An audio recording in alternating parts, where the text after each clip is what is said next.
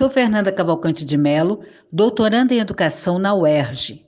Após uma pequena pausa, no mês de fevereiro, retornamos com o podcast Cotidianos e Currículos, do grupo de pesquisa Currículos Cotidianos, Redes Educativas, Imagens e Sons, que envolve estudantes e docentes, pesquisadores e pesquisadoras do programa de pós-graduação em educação da UERJ, Campus Maracanã, e do programa de pós-graduação em educação, processos formativos e desigualdades sociais da Faculdade de Formação de Professores, Campus São Gonçalo, e que é coordenado por Nilda Alves.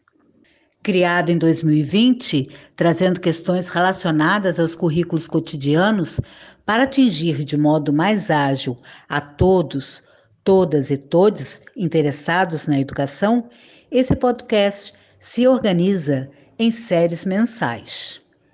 Nesse mês de março, quando na pós-graduação começamos o primeiro semestre de 2021, a série criada tem como temática Docentes na Pandemia e terá cinco programas em torno dela, com um formato que nos acompanha desde o início. Uma atividade inicial, conversa, uma ficção lida ou conversada, crônica, entre outras, e sempre trazendo uma entrevista com pesquisador, pesquisadora do campo da educação ou algum praticante pensante dos processos curriculares nos cotidianos escolares. A série deste mês de março tem como organizadores os seguintes membros do grupo: Rosa Mendonça, Joana Ribeiro, Rebeca Brandão, Marcelo Machado, Rafaela Rodrigues e Nilda Alves com a supervisão de Fernanda Mello e Noale Toja. Na parte técnica estão Newton Alves, Isadora Águeda, Júlia Lima, Elaine Sotero e Talita Malheiros. Fique com o episódio número 30, iniciando com um trecho da música Auron Strawberries, Morangos de Outono, com Fernando Moura e Caco Petskman.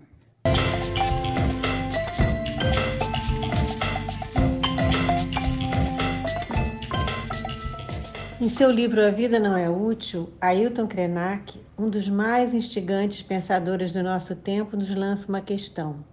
A economia não pode parar. E a vida pode?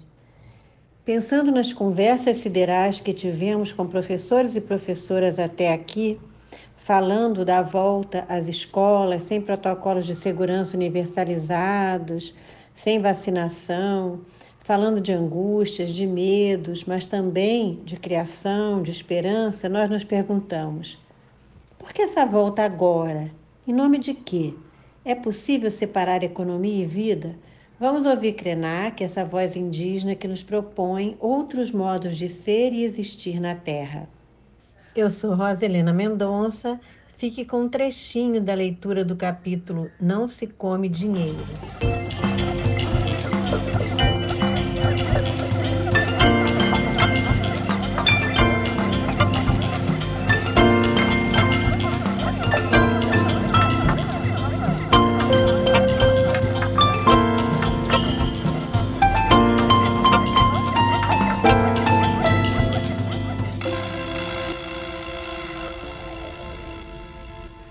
Falo de humanidade, não estou falando só do Homo sapiens. Me refiro uma imensidão de seres que nós excluímos desde sempre. Caçamos baleia, tiramos barbatana de tubarão, matamos leão e o penduramos na parede para mostrar que somos mais bravos que ele. Além da matança de todos os outros humanos que a gente achou que não tinham nada, que estavam ali só para nos suprir com roupa, comida, abrigo. Somos a praga do planeta, uma espécie de ameba gigante ao longo da história, os humanos, aliás, esse clube exclusivo de humanidade que está na Declaração Universal dos Direitos Humanos e nos protocolos das instituições, foram devastando tudo ao seu redor. É como se tivessem elegido uma casta. A humanidade e todos os que estão fora dela são a subhumanidade. Não só os caiçaras, quilombolas e povos indígenas, mas toda a vida que deliberadamente largamos à margem do caminho. E o caminho é o progresso, essa ideia prospectiva de que estamos indo para algum lugar. Há um horizonte, estamos indo para lá, e vamos largando no percurso tudo que não nos interessa, o que sobra, a subhumanidade. Alguns de nós fazemos parte dela. É incrível que esse vírus que está agora aí esteja atingindo só as pessoas. Foi uma manobra fantástica do organismo da Terra tirar a teta da nossa boca e dizer: respirem agora, quero ver. Isso denuncia o artifício do tipo de vida que nós criamos, porque chega uma hora que você precisa de uma máscara, de um aparelho para respirar, mas em algum lugar o aparelho precisa de uma usina hidrelétrica, nuclear ou de um gerador de energia qualquer. E o gerador também pode apagar, independentemente do nosso decreto, da nossa disposição. Estamos sendo lembrados de que somos tão vulneráveis que, se cortassem nosso ar por alguns minutos, a gente morre. Não é preciso nenhum sistema bélico complexo para apagar essa tal de humanidade. Se extingue com a mesma facilidade que os mosquitos de uma sala depois de aplicado um aerosol. Nós não estamos com nada. Essa é a declaração da Terra. E se nós não estamos com nada, deveríamos ter contato com a experiência de estar vivos para além dos aparatos tecnológicos que podemos inventar. A ideia da economia, por exemplo, essa coisa invisível, a não ser por aquele emblema do cifrão, pode ser uma ficção afirmar que se a economia não estiver funcionando plenamente, nós morreremos. Não, morrer, não poderíamos colocar todos os dirigentes do Banco Central em um cofre gigante e deixá-los vivendo lá com a economia deles? Ninguém come dinheiro. Hoje de manhã eu vi um indígena norte-americano do Conselho de Anciões do povo Lakota falar sobre o coronavírus. É um homem de uns setenta e poucos anos chamado Wakia Um Mani, também conhecido como Vernon Foster. Vernon, que é um nome tipicamente americano, pois quando os colonos chegaram na América, além de proibirem as línguas nativas, mudaram os nomes das pessoas. Pois, repetindo as palavras de um ancestral, ele dizia: Quando o último peixe estiver nas águas e a última árvore for removida da terra, só então o homem perceberá que ele não é capaz de comer seu dinheiro.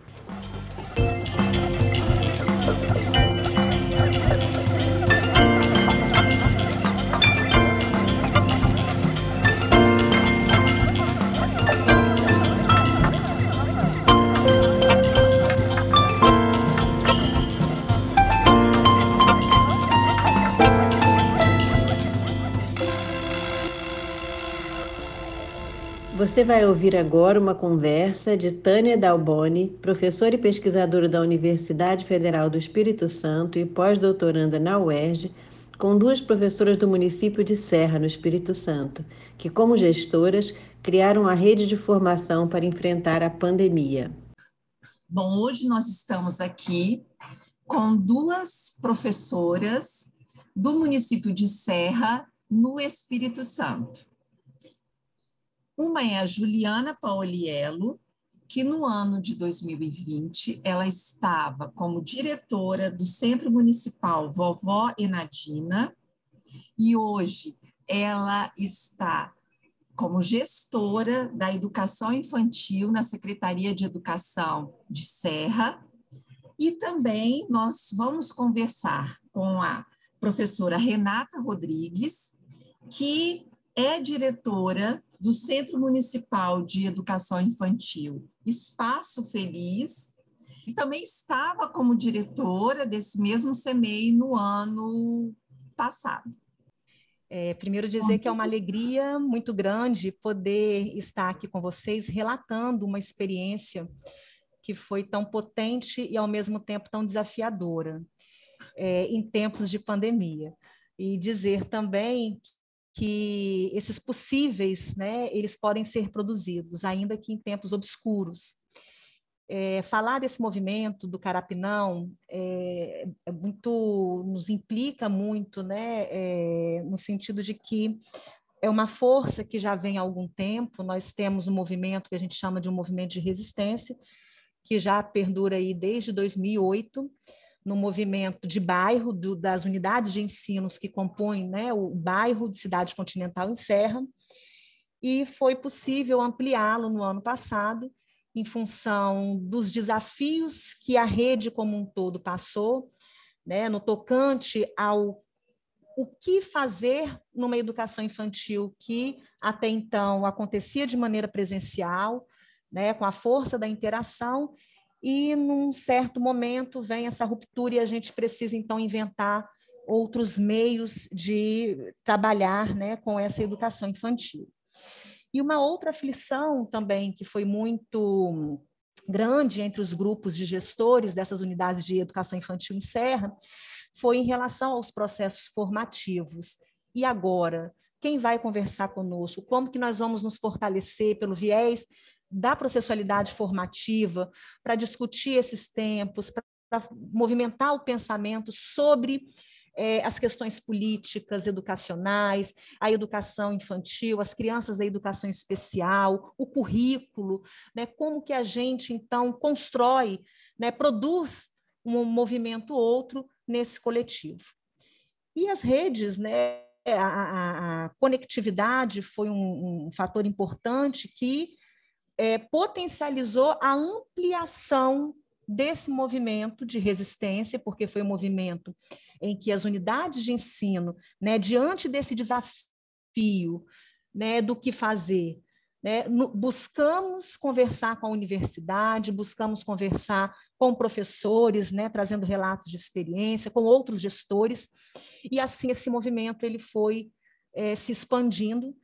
E o que era então um movimento que começou e Renata vai poder dizer isso muito bem, que começou ano passado com a região da qual pertencia o CEMEIS da cidade continental. De repente, ele já estava abarcando unidades de ensino de outros municípios e né, compondo nesse grupo, bem como outras participações, inclusive, de outros estados brasileiros. Então, foi uma força que emergiu de uma necessidade, de um desafio em tempos pandêmicos, e que se transformou, então, né, em algo que não, não, sabe, não sabíamos inicialmente que iria ter uma proporção em nível brasileiro. Muito bacana, é muito gratificante poder estar falando, né? Um pouquinho dessa experiência. O tempo todo, é, nós avaliávamos assim, nossa, que bacana a gente poder estar vivenciando isso, que bacana a gente estar podendo ter esse diálogo com os profissionais, com a universidade, né? De não só a universidade aqui, né, do Espírito Santo, do Rio também, de outros estados, e como foi bacana a gente estar vivendo aquilo no passado. A todo momento a gente se emocionava, né? Se emocionava, ficava sempre muito, muito feliz com isso tudo que estava acontecendo com a gente. E esse ano nós estamos aí é, continuando, dando continuidade a esse trabalho do ano passado também agora até tomando outros rumos, né? E, e, tudo isso, como a Ju falou, surgiu mesmo da necessidade. Nós tínhamos, é, no mês de julho, um retorno dos professores, e diante desse retorno, nós tínhamos que programar, organizar momentos de formação.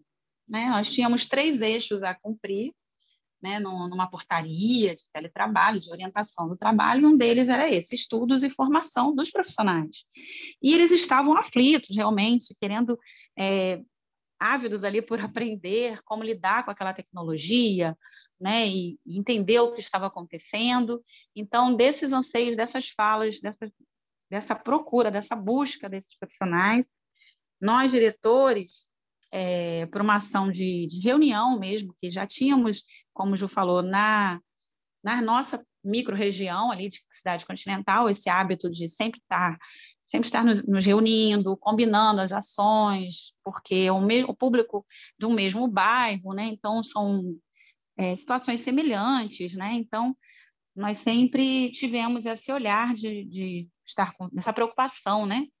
estar conversando, combinando as nossas ações, né? Como que um CMEI está tratando é, tal questão. Então a gente sempre teve esse acordo.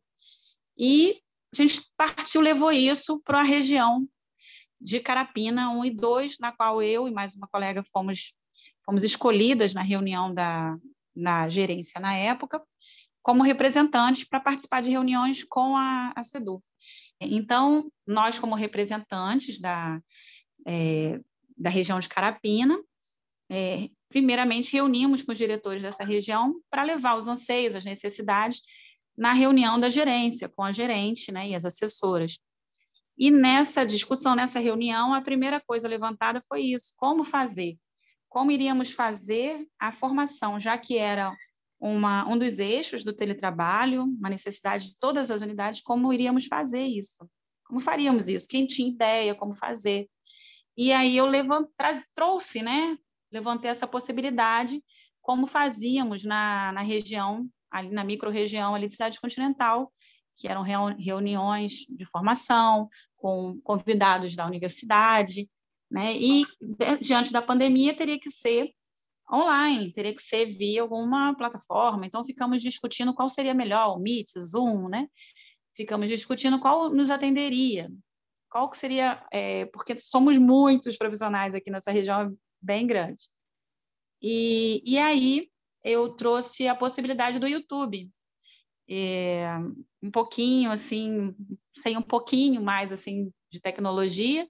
Então pensei, né, ofereci a questão do YouTube porque já tinha feito essa experiência, estava estudando isso, é, essa plataforma, né? Estava estudando essa possibilidade de usar o YouTube com as crianças do CMEI. E levei essa situação que eu estava estudando, que eu já estava sabendo fazer uma transmissão, e toparam na hora, ficaram muito, é, muito animadas, né? Todas as diretoras ficaram muito animadas com essa possibilidade, e daí começamos a fazer, né? Começamos a fazer pelo YouTube, criamos um, primeiramente no canal do Espaço Feliz, que nós já tínhamos um canal, e depois com um canal próprio também, já um canal próprio. E foram muitas, muito, muitas formações, muitos encontros, muitos aprendizados. É, esse, aos pouquinhos, né? Ao final do ano até tivemos um certificado, né, para a comissão organizadora. Então, algumas diretoras se prontificaram a ser mediadoras nesse processo. Ju foi várias vezes mediadora. Eu sempre fui na, na questão é, da mediação ali com a tecnologia, né? Da transmissão. E, e, foi muito gratificante participar de tudo isso, né? Ver o movimento do grupo, ver é, tinham tinham momentos, né, de live com duas mil pessoas, então muitas visualizações e, e foi, foi incrível mesmo para a gente e muita gente me procurando de outras regiões querendo participar, é, de municípios aqui da Grande Vitória querendo participar. É importante ressaltar nesse movimento que, uhum. como Renata colocou, né? Renata trouxe essa força é, dessa dessa habilidade que ela tem com a tecnologia, que foi muito potente, mas foi um movimento de um grupo muito grande. Cada um com sua condição, né? Quem dava ali para poder fazer o convite, quem fazia a mediação com os convidados, quem fazia o fly para divulgar, é, ainda que fosse um movimento não institucionalizado, né, havia uma organização. Né? Nós tínhamos as reuniões semanais, né, e, e, cada um queria se colocar, né, entrar com a contribuição desse, desse movimento, e nós tínhamos esse retorno né, da importância. Então, no movimento, a gente inicialmente pensava com o grupo as temáticas, e depois isso foi se ampliando, porque nós começamos a fazer análise do, do, dos comentários do chat. Então, eles iam indicando, né, Renata, né, traz isso, convida fulano, convida o professor tal. E foi até nesse movimento, por exemplo, que a professora Nilda, né, ela, ela entra também nesse movimento, porque é, os professores pediam muitos é, é, pensadores, pesquisadores que são referenciais teóricos no município de Serra. Então, foi muito bacana, porque mesmo que tenha né, esse grupo articulador, o movimento dos participantes sinalizava o tempo inteiro qual era a temática, quem poderia conversar, como que ele ia acontecendo, né, Renata? Assim, a cada semana ia tendo uma transformação para poder atender né, essas, essas indicações ali, né, essa, esses apontamentos que eram feitos no chat. Hoje, na condição de secretaria, é, a gente quer, né, agora se transforma né, em conexões serrana, porque a gente entende que essa força ela é necessária, né? e ela precisa continuar acontecendo, porque foi muito é, potente hum. para nos ajudar a pensar, para ajudar é, a construir outras, outras formas de pensar, outras formas de subjetividade docentes, né, para além daquelas que a gente estava assim habituados e, e às vezes até estagnado por falta desses encontros, né? Então isso foi muito muito potente. E também a, a, aposta que a própria academia, a universidade, alguns professores, todos que contribuíram, eles, né, ele, foi uma aposta de todo esse grupo que de alguma forma esteve envolvido. Nós aqui da nós da cidade continental, né, dessa microrregião, Andréia Simone, agradecer muito, né, professora Sim. Cláudia, a Cláudia, doutora Penha, acabamos assim, como pela experiência, meio que puxando mais assim a questão da mediação, né? De estar presente sempre na mediação, mas todos. E todos dizer também que esse movimento, né, quando acontecia os encontros, não encerrava ali. Não.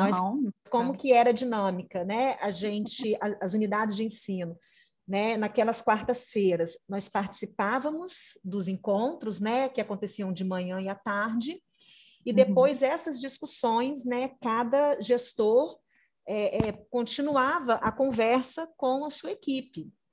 Sim. Então, foi um movimento formativo que ele, ele não estancava ali, né? A discussão continuava, né? Essa problematização da discussão continuava na, na, nas unidades de ensino. E aí, sim, era pelo Meet, né, Ju? Aí, cada unidade pelo Meet. Nós tínhamos essa transmissão. Isso. E todo ah. esse movimento, né, é também é importante destacar que essa, o que era inicialmente um desafio, é, uma lacuna, o que fazer, como fazer, é, e a gente então faz esse movimento junto com esse processo formativo, com essas várias vozes, né, e essa movimentação de pensamento coletivo, é, reverbera então nas unidades de ensino, é, concomitantemente, né, mas é importante dizer que não foi só uma transformação na prática docente. Né? Houve uma transformação né, de pensamento, porque até então os discursos eles eram pautados em quê? Não vai dar, não é possível, não há o que se fazer. Vamos ter que esperar a pandemia acabar para a gente pensar alguma coisa. Educação infantil, né, à distância, nós temos que debater, não pode.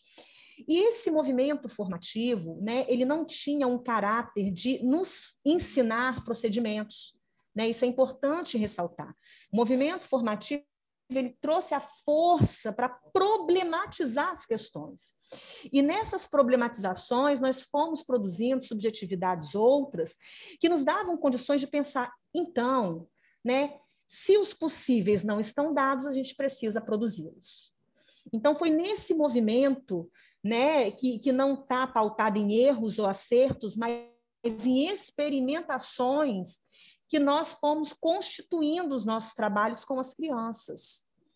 E nesse movimento de experimentação, né, que a gente foi é, pensando e construindo coletivamente, né, nós entendemos que não se tratava de uma educação à distância, né, se tratava de uma educação na distância como que era possível romper com a, o modo instituído, né, de um modelo de educar, né, padronizado dentro de um tempo cronológico e poder compor e produzir afetos numa condição de intensidade. Então, é, é, essa, essa condição do tempo, ela também se transmuta nesse movimento. Então, a gente já não tinha um, um, um fator cronológico, um fator presencial, no sentido de estar presente com o outro, né, fisicamente, mas estávamos juntos pela condição das redes que a gente ia compondo pela própria conectividade. E isso foi acontecendo, né, como a Renata mencionou, com os grupos das unidades de ensino que buscavam é, é, em plataformas gratuitas né, modos de comunicação. Isso se ampliou também numa condição de diálogo com as famílias, com as crianças, em movimentos que, que também foi, foram mencionados pela Rê, de, de lives e de encontro, piqueniques digitais, leituras digitais, karaokê, né, é, é, enfim, tudo aquilo que a gente fazia no movimento presencial, né, a gente pôde então pensar outros caminhos. Então, isso também foi nos indicando, mais do que dizer como fazer, né, mas nos indicou o que é possível fazer. Então, é, é, essa foi uma força muito grande desse movimento formativo, né, que ele contribuiu nessa subjetivação coletiva, potente, né, que nos deu condição de uma vida escola outra, né, de um cotidiano escolar hoje numa outra condição, é, de um currículo extensivo, né, um currículo que está para além desse campo físico, né, mas que ele é possível, é possível também se constituir em redes de afetos. Sim, e nesse, nesse sentido, né, falar, você perguntou para a gente, Tânia, como é que era, né, como é que foi essa experiência de gestor na, na pandemia, né? Então, realmente, lidamos com, com enfrentamentos que nunca podíamos nem imaginar, né, com situações delicadas né, dos profissionais, perdas, medo, né? E de momentos assim que a gente realmente tinha que parar para pensar o que, que nós estávamos fazendo, o que, que nós estávamos, é, entre aspas, né, exigindo ali do nosso grupo. Porque, e além daquilo que ele até acreditava ser possível fazer, né, de que ele poderia dar conta. Então, foram muitos momentos chorando junto com, com os professores, rindo junto, né? Aprendendo junto e, e, e, a gente conseguiu, né? A gente conseguiu terminar aquele ano, né? Aquele ano letivo com essa sensação gostosa de estivemos juntos, pertencemos, fomos solidários, caminhamos ali na naquela sombra, naquele desafio, mas conseguimos, né? Chegar, avaliamos assim positivamente e o que mais foi elogiado, a gente está aqui falando sobre ele, né? Que foi esse movimento que nós chamamos carinhosamente de Carapinão, a diretora Fabrícia, lá de Central Carapina, falou: nós somos é, essa força, né? A força do, do, desse povo, né? E do povo da, da Serra, do, da periferia, né? Nossos professores aqui também, com esse olhar voltado mesmo para essas questões, nossos desafios e pela superação, pelo que era potente. E nós nos sentimos assim também, como gestores, muito gratas, né, por tudo isso que aconteceu. Esse ano estamos novamente continuando um trabalho do ano passado também é, com, a, com esses grupos e, e, a gente ainda, né, sente na, na, nos profissionais essa esse anseio e quando é que vai ter o próximo encontro. Então é, é muito gratificante.